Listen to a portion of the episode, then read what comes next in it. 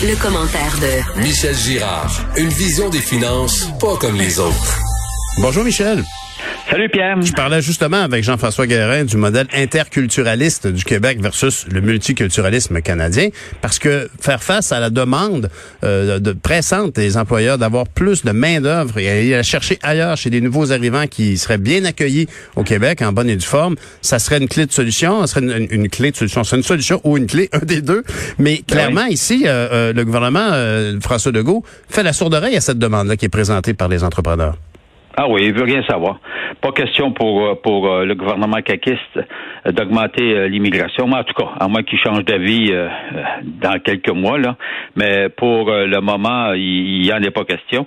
Or, et c'est ça, ça cause un problème un grave problème pour les entreprises. Regarde, il y a eu un sondage qui a été fait récemment par la Fédération canadienne d'entreprises indépendantes, la section Québec, 980, en fait, 1000, 1000 membres, 1000, membres, c'est 1000 entrepreneurs mm ont été interrogés et puis 3 euh, sur 5, là, c'est gros, là, 3 sur 5 euh, disent, souhaitent que le, gouvernement Legault adopte des mesures pour attirer des immigrants dans les régions. Parce que le ben grave problème là, de la pénurie de main-d'œuvre, il est très, il est très grave là, du côté des, des, des, régions. On a de la difficulté euh, à trouver euh, preneurs pour euh, un grand nombre de postes de postes vacants. Tu te rappelleras que en début de semaine, je, je, t'avais mentionné que c'est au Québec qu'on retrouve le pire problème de la pénurie de main d'œuvre. Mm-hmm à la fin mars, là, mais là c'est pire, évidemment, on doit avoir dépassé les 200 000. À la fin mars, il y avait 181 000 postes vacants. Ça, ça veut dire que maintenant que l'économie est déconfinée quasi totalement, euh, là, ça doit être rendu au-dessus des 200 000 postes.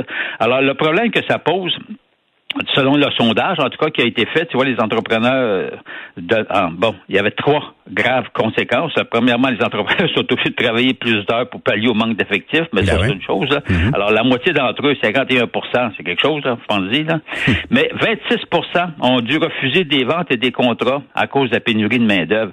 C'est une entre, un entrepreneur sur quatre. Euh, Pierre, c'est énorme. C'est énorme. Ça a des conséquences financières. Ça nuit à leur croissance, mais voire même, même à leur existence, parce que quand ça n'arrive pas à fournir potentiellement, ils, se font... Euh, il y a la concurrence qui peut arriver de l'étranger qui va remplacer finalement le, produit qui n'est pas livré, en, par exemple, chez les détaillants tu vois, la PDG de, de, du, groupement manufacturier et exportateur du Québec, mhm. Véronique Prou, disait qu'actuellement, il y a un très grand nombre d'entreprises qui perdent des millions et des millions de dollars par semaine de, de, revenus à cause euh, de, la pénurie de main-d'œuvre.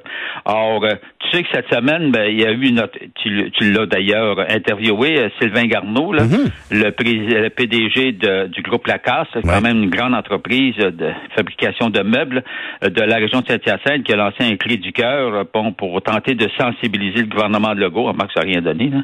le gouvernement Legault pour attirer des immigrants en région. Lui, par expérience, euh, lors des années 2015-2020, ce qui l'a sauvé à l'époque, c'était justement les nouveaux arrivants. Là. Ben Alors, ce qui lui a permis d'être une source, sa, principale source pour euh, combler les postes, les postes vacants.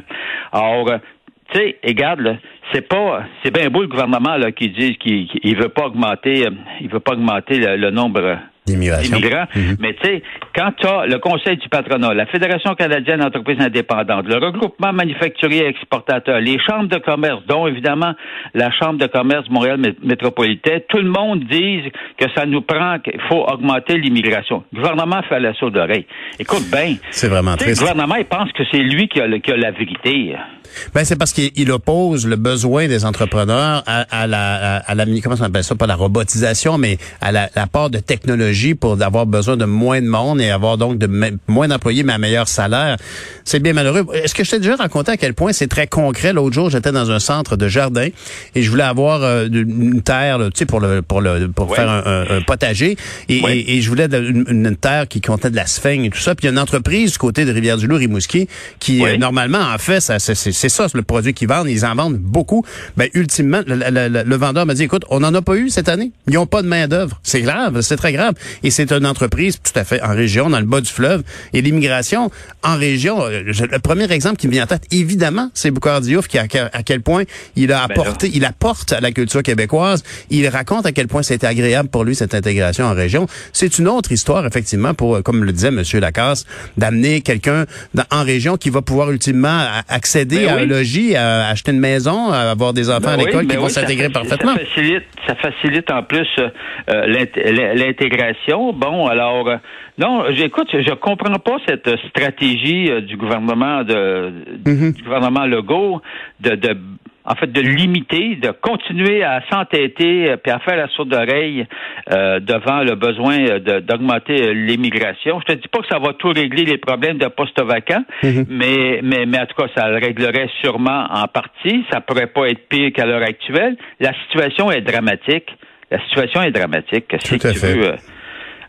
Et, tout à fait. et, effectivement, si on pouvait simplement mieux accueillir nos immigrants et s'assurer de, les, franciser et qui, qui comprennent parfaitement dans quelle euh, partie du Canada ils arrivent dans une, dans une région, dans une, dans une nation distincte, si on peut leur exprimer clairement à quel point le français est important pour nous, puis le respect de nos valeurs. Il faut savoir, Pierre, que les enfants des immigrants, eux, ils, posent, il n'y a pas de problème, mais ben, ils s'intègrent. Tout à fait. Ben, Michel, en tout cas, je, je, te remercie de ramener, de, de, de marteler cet enjeu-là, parce que c'est un enjeu majeur à tous égards. C'est important pour nos entreprises, pour notre économie. C'est important aussi pour notre natalité pour notre poids au Canada, ben pour maintenir le Québec vivant avec toutes ces nouvelles couleurs. C'est ça qui serait merveilleux. C'était c'était ma dernière chance d'échanger avec toi, Michel, pour cette année. En tout cas, certainement. Je vais te souhaiter un, bel été et puis euh, vraiment. Pierre. Merci. Puis je peux te dire en tout cas à quel point les gens euh, au niveau politique t'écoutent chaque matin.